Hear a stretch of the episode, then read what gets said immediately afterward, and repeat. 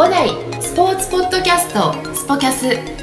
この番組はスポーツを通じて人々の健康生活の実現を目指す五大グループの提供でお届けいたします。は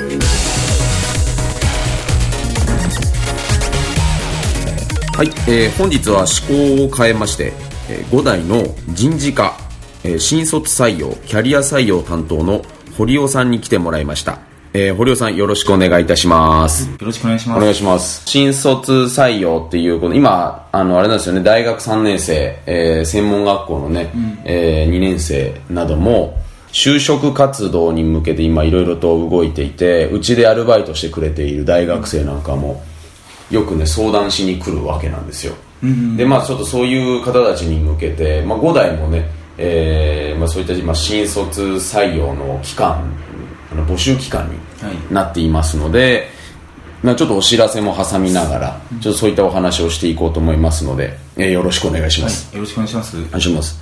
えっ、と堀尾さんポッドキャストっていうこれ今ずっと配信しているんですが僕が今インタビュアーとなって、えあのコーチといろいろと話をしているところなんですが。すごいですよね。すごいですか？あの、頻度がもほぼ毎週、毎週金曜日え配信していー、て、え。まあ、結構、あのー僕も最近カツカツになってきて。ー、いやいや、あのーそういう中でこう、やり続けるっていうのが、まずすごいなと思いますし、あのそういう中でこう、コーチのその個性を引き出したり、あの表現力を、あのー引き出そうとしているっていう、ななんていうんですか、この、徹底してるっていうところが、あのー、旗から見てすごいなと思ってですね。ですか？ありがとうございますあのお褒めいただいて、い、やもう全然なんかあの素人が素人感満載でお届けしてるんですけどあのそうまあコーチと話をしている中で,、まあ、でも僕もなんかだんだん楽しくなってきちゃって、えまあ、日頃やっぱり一緒にずっとね働いてないとあの、ね、視点がやっぱ違ったりすると、はい。まあ別に知らない人はいないんですけど、うん。でもなんかあんまりお話をねしあのじっくりしたこともない人もいたりするんで、まあ、そういった意味でいろんな考え方とか、うん。あこういう感情もこの感じ考え方してんだなっていうのをいろいろ聞けて、あのいい機会をもらってるなっていう感じはしますけどね。ね。うん。まあ、あのそんな中でですね、えー今日は堀尾さんに、えー来ていただいたんですけど、えー、とまずそのじゃあ堀尾さんって誰っていう話にあの聞いていただいてる人も、はい。まあ、あの新卒採用の担当の方なんですけど、堀尾さんもあれですよね。あのテニスをずっとやってきているっていうところで。本当にあのーその体育会テニス部の、ま、末席を怪我して。で堀尾さんの僕はちょっとあの簡単に堀尾さんのプロフィールをあのお話ししようと思うんですけど、まあ、知ってる限りですけどね、え。えーと慶応大学の、えー、四季高校そうですね。ですね、はい。えーでそ高校でテニスを？高校からですね。高校からですか、はい。高校から、えー、四季校で慶応四季校でテニス部に入って、えでそのまま、えー大学はエスカレーターで慶応大学に入って、慶応大学では体育会のそうですね。テニス部にはい。名門じゃないですか。あろうことか、え。はいなんかうっかり魔が差してしまって。うっかりなんですか、えーうっかりじゃないでしょ。もうその時とかあの慶応大学のマムシ階段ってこう下にえ下っていく谷底にあるので、はいはいはい。あの日吉のですよね。日吉のキャンパスの。日吉キャンパスの、えこう谷を下っていくこう長いこう、はい。階段があるんですけども、うん。あの入部する初日とかあの階段を降りる手前でこうちょっと立ち止まってしまって 本当にいいんだろうかっていう。本当にいいんだろう、ん。あのひすごいのがもう引き返したいなって当時10 18そこやね。うんうんうんうんうん。でこう意を決してこうあの階段降りていったみたいなのをちょっと覚えてますけどね。あのドラムバッグ担いでまあ、なんなんかでも気持ちはわかりますね。やっぱり、ね、慶応大学、ねえー公式定休部、はい。えー体育会公式定休部となるともう歴史がもう100年以上ありますよね。いやそうですね、えー。あのえー、ともう100周年が終わってそうですね。そうですよね、はい。えー。100周年が終わってもうまたねあの110し10周年に向けてねあの歩んでる、もう歴史ある、まあ、名門ですけど。そうですね。物質今ちょうど改修中なんですけどもええあの当時のその物質というのはこう入るとあのこれですね壁にあの熊谷一也とか原田ブイチとかですね、ええ。その要は往年の名プレー大先輩たちのこう家みたいなこうあはい。こうあ飾ってあるやつでなんかあの歴代の総理大臣みたいな感じそうですかそう歴代総ええ。理大臣とか校長先生みたいな感じで、はいはいはでそのそであの私埼玉から片道2時間かけて帰ったんで、はい。あの1年生の時とか物質あの掃除とかの当番があるんで終わるともう11 10時とか夜いのうん。になるからあの帰るの面倒くさいから物質で泊まるんですよ。もうあそう泊まれるんですか？そうそうなんです、もう1年のうち3分の1ぐらい別泊まったんですけど、はい。あのその寝るときに必ず熊谷一也とか原田武一とか見ながらですね、はい。あのちょっと怖くなりながら、ね、そうおっかないですねなんかそれね。僕見たことないですけど、うんまあ、いわゆるしあのいわゆるね白黒なんですよね。白く、えー。そうそうなんです、はいはい。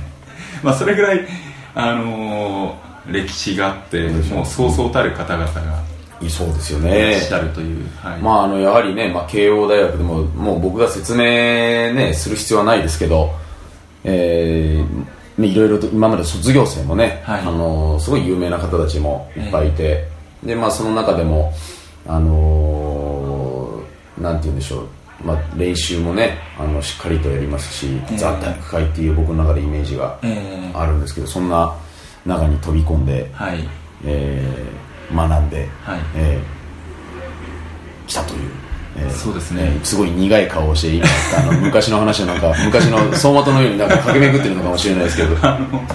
ほぼほぼちょっといい思い出がないないのであのそんなことはないと思いますけどまあというあのテニスをやってきた、はい。ねあの堀尾さんですけどえーねその前は、えーうちにね、えーこうした形であの採用担当という、えーそういったあの人事系のお仕事を今されてると思うんですけど、その前はあれですよね、えー某県庁に。そうそうですね、えはい。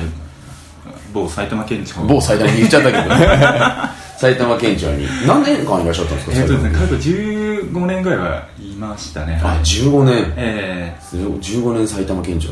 そうですね。はい。どんなことをあの15年間の中で、大体役所って3年ぐらいのローテーションでどんどんどんどん、あのー移動していくんですけども、えー最初スタートが、あのー保育所保育,、はい。保育所に補助金を配るようなそういう児童福祉のああ児童福祉はい。課ですね、えーそこからスタートして、えでえっ、とその後三郷市役所っていう市役所にうん。出向してはい。2年間、えええーちょうどあのつくばエクスプレスっていう電車が開業するタイミングだったので、ええその開業のイベントをやったりとか、はい。その駅周辺の街づくりであるとうんかっていうのを市役所の人たちと一緒にうんうん。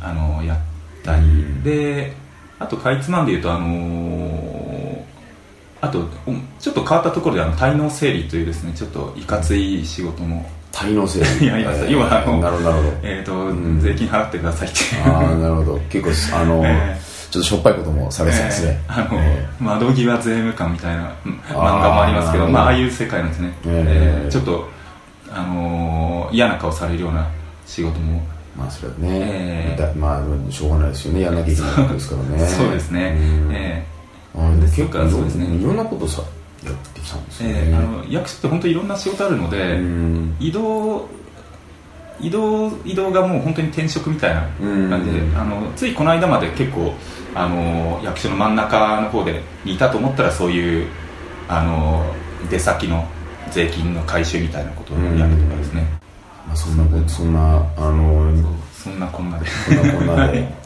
いろいろとそういったことを経な経て、えー今は学校法人5代の今は管理部なんですね。そうですね。えー今年度から。管理部今年度から。管理部の、えーそうした人事の、ええ。ー担当をされてるということで。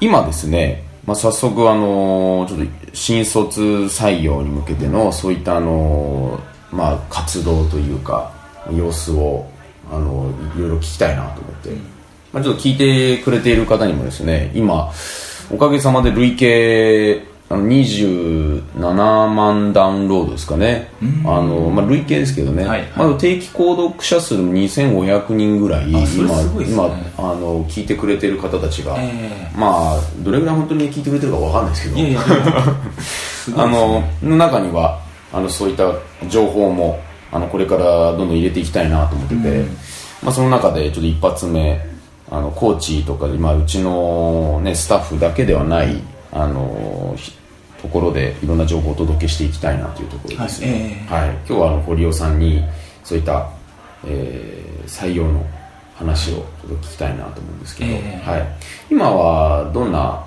あの形でやってらっしゃるんですかね？今どういう状況なんですそうですね。あの採用に関してはあの大きく2つのあのえ採用枠を持ってまして。二つはいあの一つが新卒第二新卒というあの、はい。学生さんとかはい。若い方ですね、はい。較的、え第二新卒は卒業5年以内っていう定義をしているんですけどもそういう、ええ。うんはい。なので20代後半ぐらいの人も含めて、あのポテンシャルを重視する採用枠ですね、はい。これが一つと、はい。もう一つはキャリア採用キャリア採用。はい。えいわゆるあのテニスコーチもそうですし、うん。えーいわゆる本部の人材もそうなんですけども、えー一定のキャリア経験を持った方うん。に即戦力としてあの5代に加わっていただくという採用枠、うんはい、この大きく2つの軸で今動いてますね、うん。はい。これは今あのあれですか募集的には、うん。新今が新卒の時期ですよね。そうですね、うん。はい、えキャリア採用っていうのははい。定期的に時期を見てっていう感じで、まあもちろん計画はあるんでしょうけど。えそうですね、うん。あのキャリア採用の場合はあのおっしゃるようにあの各現場でコーチなりフロントなりあのやっぱり、えっと、人材が不足していたりするのでそのニーズに対応できるように、あのまあ、タイムリーに人を確保できるように、今はこう、えっと、3ヶ月に1回ぐらいの頻度で。そうですね、うん。採用採用のしか機会を設けてですね、うん。で新卒第二新卒は、まあ、い今がまさにそうなんですけども就職活動の時期に合わせてこのまさに5月ですとか、7月ですとかに選考の機会を、うん。はい設けてます、うんなるほどですね。まあでもおかげさまで最近は本当にあの興味を持ってえくれる人が増えましたよえね、増えました、えなんかえっと今年4月にね入った子たちも、はい。あの非常にねあの僕のイメ印象ではあのすごいいい子たちだなっていう感じがそうですね。するんですけどなんかどんなあのそのなんて言うんでしょうまあどんな人をっていうあれじゃないですけど、えうん。なんか求めてるというか、ええ。うん。いう感じありますか？そうですね、えっ、と求める人材というところについてはこれよくあの学生さんにも伝えてるんですけども、うん。今の段階でその何かスキルを持っていなければいけないっていうことはあのーなくてですね、うん。そういうのはまあ会社に入ってからこういくらでも身につける機会はあるので、それよりはこうマインドの方を重視うん。していまして、あの何よりそのテニスが好きとかスポーツが好きといううんうんうんことですね。あのこれがないとちょちょっと仕事のエネルギーにならないと思うのでこういうお仕事は、そうですね、ええ。うん。まあ、今まで、あのー例えば学生時代通じて頑張っていたテニスですとか、はい。他の競技でもいいんですけどそれが本当にスポーツが好きででそれを自分がやってきたスポーツを通じて何かこう、ひえー人の役に立ちたいとか、うん。人の成長に携わりたいとかですね。そういう思いを持っているかどうかっていうところ。をん。まずは、はい、まあ、それはそそうですね、本当ね、あのーまあ、僕も今、仕事をこうやってしてて思うのは、やっぱ好きだから、ね、た好きだから楽しいんですよね、うん。なんかそういったところがまずないと、ままさにテニスコーチなんてそうですよね、ええそうですよね。テニス好きじゃないとね、えあのー教えられないですよね。はい、現5代のコーチも本当に皆さんテニスが好きだなっていうのが、うん。えいやみんな好きですよね。えみんな好きですよね、えーあのーまあよくぞここまで、まあ、例えばですけどねコーチ1人コーチの大体1日5レッスンぐらいするんで,、ええでそういうね1時間以上のレッスンするじゃないですか、その後練習したりとか、はい。あのー朝早く来て朝練習したりとかね、いやそうですね、石崎さんも一緒にこうやってるじゃないですか。ねまあ、僕はね練習してるっていうよりねあの玉出ししてるだけなんですけど、まああの本当にうんまあ僕もそうです。含めてあのテニス好き、えーあとまあもちろんゴルフのコーチもそうですけどそうですよね、うん。やはりあのもう本当に好きだからこそそういったことを、好きなものを通じてね、えーあの自分の仕事として、そうですようんね、やってる人たち多いですよね。しコーチルームとか行ってもそういうあのテニス談義であったり、うん。あのコーチングの議論みたいなのをよくしているのを聞きますしね、こういう場合どうやって教えるみたいなうん。話とか。いやそうなんですよね。他のことないんかいっていうぐらいテニスの話してる人もいますからね、えいやでもあのだからこそそういうコーチングの創意工夫も生まれると思いますし、うんあの本当にすごいコーチってそこのあのモチベーションがこうこ枯渇しないというかどんどんどんどんこう湧き出てくるみたいなのがすごいなと思いますね、うんまあ、改めてでもそういうそういうところの視点で考えるとあのそういうなんて言うんでしょうコーチたちにのおかげで、うん。成り立ってますよね。いや本当にそう思います、はい、えなんかすごいあのそこになんていうのかなうんまさにそのわ湧き出るじゃないですけど、はい。うん、なんかき気持ちがありますよね。気持ちありますね。みんなはい、うん。で結局そういう気持ちがあのいいコーチでお客様にも伝わってるんだなというふうにですね、うん。あのもちろんその理論とかロジックみたいなのもあるとは思うんですけども一番そういうなんかあのまあ情熱といいますかですね、はい。うん、そういうテニスが好きになると、うん。あの言葉に表せないな何かこう、はい。ものがお客様にこう伝わってコーチがいいコーチなんだろうなっていうふうに。そうですね、ええ。その情熱っていうところは、まあ、僕も今まであのいろんなコーチを、ええ。あのね、見てきて出会ってきてそう。その情熱って、はい。もう世代によって出し方が違うんですよね、うん。うん。例えばですけど、まあ、40代50 40代ぐらいの、はい。あのねうちのコーチもいますけど、まあ、以前なんかはあのそのレッスン中にあの熱くなるコーチもいましたし。ああええええ。はいはい。そう。え白熱してんなみたいな、はいはいええ。まあ熱血指導っていうん血指導ですね、ええはいはい。まあなんかでもそう今は熱血指導的なコーチっていうのは、はいはい。まあ僕の感覚の中ではなんか少なくはなってきたかなと思うんですけど、はいはい。ただその情熱がないのかなくなったのかって言ったらそうじゃなくて、えうん。まあなんかそういうことをその表現するっていうようなタイプっていうのは、まあ時代とともにねああの、まあ、流行らなくなったのかなああでもわかんないですけど。そういうのありますよね、あんまりあのスクールウォーズみたいなやつ。あスクールウォーズみたいなそうですね、うん、そういう青春的なものがね。悔しくないのかみたいなね、なんかそうじゃなくて、うん、まあどちらかというと、その、まあ、ホスピタリティの中に情熱があるっていうような感じの時代になってきたのかなっていう感じはしますけど、そうですね、ん。はい。まあやっぱり今、柔らかい、若い子たちなんで柔らかいですよね。うん。あの非常にそういった意味ではね、うん。見ていると。うん、まあ何がね、いいのかっていうのは、あの本当にその人の、まあ、まさにあの堀尾さんがおっしゃってて、まあ、その何か、ね、特殊なスキルをねはい。あの持っているとかっていうことではなくて、まあ、その中であのそれが好きなんだっていうところを前面に出せるね、そうですね、うん、なんかそういう人たちにね来てほしいですよね、そう。なんかあの僕たちのあのその例えばですけどずっと僕なんかもテニスをずっとやってきて、はい。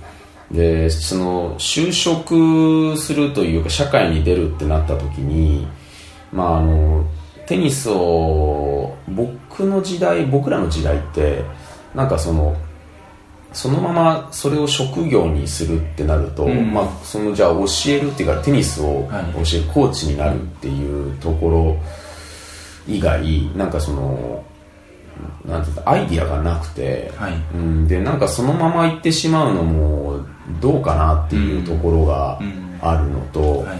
あと、まあ、小さい頃から僕なんかもそうですけどあのそこ体育会まで、うん。その小学生からずっとテニスやってきて、う大学までやってきてっていうところで、本当はテニスね大好きだからやりたかったんですよ、えでもあのじゃあ果たしてじゃあそれだけでいいのかなってなるとちょっと不安になっちゃったりして。やそれありますよね。うん。はい。まあだから僕なんかは、うん、まあプロになってね、はい。そのずっとそのプロ選手として生活できるあのものでもないと思ってたので、うん、なんかそこで、ね、大学4年間までやって、まあ、なんか自分のテニスはおしまいっていう感じに一回したんですけど、うんでもなんかあのそ僕はなんか普通ずっとそういうのってなんかもったいないなとは、うん23歳から25歳ぐらいまでは、なんか今までこういうことをやってきたのになん。かそういうの活かせないっていうのはすごいもったいないなとかって思ってて、大学のコーチとかやってたんですけど、ああそうなんですね。うん、22から25ぐらいまでですかね、あの定期的に土日休みに、はい。まあ、自分のあのストレス解消も含めて、え自分の母校に行ったりもしてたんですけどね、でもなんかそういった時にやっぱり僕は指導をしているあの後輩の講師の指導しているのがなんか楽しかったんですよね、うん。うん。まあ、やっぱり頑張ってるやつ見るとね、うん。こっちもなんか元気もらえるし、はい。うん、そうでなんか、まあ、なんかそういった中でなるとなんか今思うと、まあ、僕も五代っていう会社に転職をねしたのは何かまあ必然のものがあったのかなっていう感じは、うん。その当時を振り返ると、ええ。うん、思うんですよね。なんか今だとその大卒でもこうやってみんなあのずっと体育会テニスやってたやっていたっていう子がそのままうちに入ってくれる来てくれるような選んでくれるような、はい。あの時代になってきたじゃないですか、えだからそれってあのーなんて言うんでしょうそのテニスコーチっていう仕事の以外に、まあ5代っていろんなあのことにチャレンジする環境があるじゃないですか、はいはい。うん、なんかそういったところに結構みんな魅力を最近感じてきてくれてるんじゃないかなと思うんですよ、そうですね。うん。そうですね。なんかその辺はあの人事部から見てうん。どういうなんか、うん。なんかかんなんていうんですか雰囲気を感じてます？あのチャレンジっていうまああの5代のそのグループ理念でもあると思うんですけども、はい。これって今社内ではだいぶあの浸透しているなっていうのは感じますよね、そうん。の例えばあの私研修とかもこうやったりするんですけども、はい。そのそういうところでそのグループ理念で何みたいなことを例えば栗理事長が、あの聞いた時に皆さん、あの答えることはできますし、はい。あのそういうチャレンジを許容するよ許容する会社だなと。逆にチャレンジしないとあの現状維持では何も生まれないよって理事長もよくおっしゃってますけどうん。もそこについては皆さんすごくあの意識はされてますしうん。あのそういう何かこう一歩踏み出そうっていう思いを持っているなっていうのはうん。感じますよね。ん。そうですよね。だからなんかもっともっとあのそういった意味では好きなあのことをあの通じて自分の可能性をに対してねい。ろんなことを挑戦できる、えあの会社ですよねそうですね。本ですし引き続きあの、まあ、私はあのいわゆる本部の立場としてそういうのをこう、あの応援できるような、うん。あの仕組みであったり、うん。そういうのをこう作っていかないといけないなというふうには思ってますね。いやもうそれはもうぜひ期待してます。ね作ってもらってね。どんどんどんどんねみんながねいろんなあのことをねはい。企画して、えそうで、まあ、あのやっぱり僕らはスポーツをね、うん。あの通して皆さんに健康になってもらいたい、でそして、ねまあ、楽しい、はい。あの生活をですね送ってもらいたいっていうところがやはり、うん。うん。そのライフスタイル・ウィズ・スポーツっていうはい。形で掲げてますけど、えまあ、コートにもね各あの僕らの拠点には、あのテニスコートに明るく楽しく元気にと。えはいそうですね、ええあの掲げさせてもらってるんですけど、まさにそういった人生をうん。皆さんに送ってもらいたいなっていうところではい。やってますからね、そうですね、まあ、昨日もちょっと亀戸の支店に行ってあのスポンジテニスはい、のレッスンをこう久々にこう見てたんですけど、えやっぱりみ皆さん表情が良くてですね、うん。あのまあこう60代70代の方中心ですけれども、めちゃめちゃ楽しそうにレッスンいや楽しそうですよね。してますね、ん。えそのなんて言うんでしょう手軽さもあるし、はい。まあ、いわゆるそのコミュニティですよね。ううん。ーそうコミュニティがもう出来上がってて、うん。えそうだからそのテニスとかゴルフを通じて、はいまあ、まさにそういう環境を僕らは作って、あのコミュニティを形成して、ーそうですうね、ん、それがコーチの仕事ですよねうちのね、えーそうですね、うん。こういう、まあ、あの仕事でも家庭でもないこう、うん。第三のこう居場所というか、はい、えーまあ、サードプレイスねよくね、えー言ってますけど、え。そういう場所を、まあ、コーディネートしていくのが、うん。はいまあ、やはりコーチの役目ですかね。だと思います。うん。ええ。まあ、フロントも含めてですね、もちろんその技術的にこう上手くなるうまくさせるっていうのはまあ大事なことではあるんですけど、まあ、それ以上にそういうコミュニティ作りというんですかね、やっぱりこの週1回5台に来ていろいろこう、あのー自分の中の1回リセットしてすっきりしてまた日常に戻っていくっていうのを皆さん繰り返されてると思うので、うん。ええ。その、まあ、環境づくりというか、うん。これが多分本質的にコーチの役割なのかなというのを、うん。そうですね、えまあ、そうなってくるとね、あのーレッスンをやりながら、えーそういった環境も作りながら、はい。えー大変なえいや大大変変だと大変なお仕事ですけど、ええ。まあでもそういったものっていうのは非常にそのなんて言うんでしょうある意味すごい能力を身につけられると思うんですよね、はい思いますね。テニスコーチゴルフコーチっていうのはですね、やはりあの目配り気配りしていかないといけませんしね、そうですね、うん。なのでよく、あのー誤解されがちなんですけどもあのなんかボール出してるだけなんですか？みたいな、あうんのー学生とかでもそういうふうに思ってる方いるんですけど実はそうではなくて、うん。そういう目配り気配りコミュニケーション、うん。えー観察力であるとか、うん。あの一定の時間でレッスンをこう進行させていくマネジメント能力みたいなものってすごくあのいろんなビジネスに転用できるんじゃないかなっていう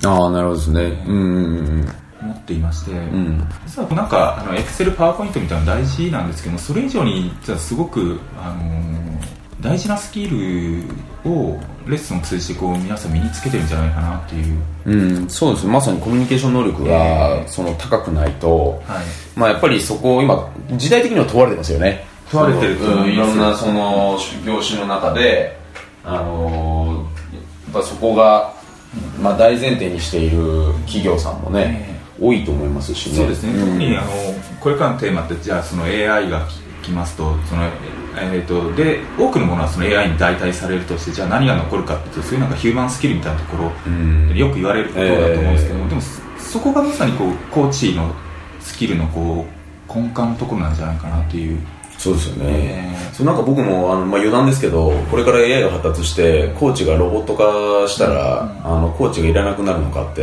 いう、あのなんか前誰かと議論したことあるんですけど、えんなんかそれじゃ全然レッスンで面白くないよねって話で。やっぱなですよね。うん。生身の人間がねやっぱりそうやってあのやるからこそ、はい。えー面白いわけで、えでやっぱロボットにはなかなかたまらしてできないんですよね。できるあの、マシンがあるとは思うんですけど、ええ。あの微妙なところにやっぱ、はい。あのコントロールするって、はい。難しいですよね。そうですよね。うん。まあ、あのピッチングマシンじゃないんで、はい。うん。ああいうねただ単に単純に、はい。あのボールを打つっていうのは、うんあのできるんですけどね、はい今でも、まあ、テニスでもありますしオートマシンっていうのもありますし、ええ。あれですけどやっぱりそこで何があのスポーツって面白いのかって言ったら、はいやっぱりコミコミュニケーションなんですよね。そうですね。なので、あのハンドトス一つとってもあのこれ自体も多分あの優れたコーチでコミュニケーションうん。のあの意思というかあのあもうちょっと遠くにした方が、うん。あのいいかなとかちょっと今日は体調悪そうだからちょっと手前にしようとかっていう、うん。そういうの考えながらやってるわけですよね。そうですね、えやっぱその人に合ったっていう形のものは、ええ。はい。あの考えてますよね、ええ。うん。まあというところなんかいろいろとこれからあのじゃあうち目指していこうかなっていう、はい。考えてくれてるスポーツの業界に行こうかなって思ってくれてる人のハードルを上げたいわけじゃないんですけど。ああそうですね、うですまああのねそういったあの中でいろいろともその学べるものがね、あるっていうところで、えーぜひともですねこれを聞いて興味を持ってもらいたいなとそうですね。そうですね、まああのこれからもですねいろいろとなんかおしあのそういった今日はなんか新卒とか、まあ、そういう採用っていう部分でお話をいろいろと聞いてみたんですけど、えあのまず、まあ、最後最後なんですけど時期的には今度そういった採用試験っていうのはいつあるんででしたっけ、はいあのー新卒第二新卒の採用試験については、はい。えー直近では5月の28日、まあ、これはちょっと、あのーうんもうすぐなんですけれども、ええーその次が7月の15ー、日。4月の15日。月曜日を予定しています、はい。ね、なので、あのーもし幸いこれを聞いてくれてる学生さんなりこう若いですね、うん。えー、とテニス業界スポーツ業界に興味ある方がいましたら、はい。あの遠慮なくあのまずはちょっと連絡をいただければと思いますし結構個別に学生とも会って、うん。あのスクールを案内したり、ええ。あのスポール品川大井町を案内したりもしているので、うん。ええあの気軽に連絡をいただければなというふうに思います。はい、まあ、そうですね。あのーまあ、いいわゆるそのでも第二新卒ですねその5年以内っていうことでは、いまあ、いわゆるその、まあ、転職にはなるのかもしれないですけどね、ええ。まあ、そういった形での採用はしてますよというところと、まあ、キャリア採用っていうのは、まあ、定期的には行っていて、まあ、そういったあの、ね、い全く違う業界で、そうですね、えーやってらっしゃる方で、そういったものをスポーツの世界で試してみたいという方は、はい。まあ、ぜひねそうですね、えーご連絡いただければと思いますよね、現にこの5代でも、まあ、石崎さんももちろんそうですし、はい。あのーやっぱり他業界から来た、あのー人たちがいろいろなプロジェクトをこう立ち上げたりですとか、あのーそういう形ですごく活躍している会社だと思うのでこういう会社の推進力になっていると思うので、ぜひ、あのーそういった意味でもあの一緒にですね、うん。あのービジネスを通じて、うん。テニスなりスポーツをこうの裾野を広げていきたいという方がいたらあのぜひ、あの声かけてもらえればなと思います。はいあの新卒、えー採用キャリア採用担当の,、あの堀尾さんまで、えーあのご連絡いただければ、はい。えーあのいろんなお話をね、まあ、そういったのも出会いなのでそうですそういった出会いを大切にしていきたいなというところですね、そうですね。はい。わかりました。またちょっとこういったあの話をですねあのスポーツスポキャスであのこれから配信はしていこうと思いますので、えーぜひともこれからまた引き続き、はい。あの聞いていただければと思います。はい。では堀尾さん今日はありがとうございました。ありがとうございました。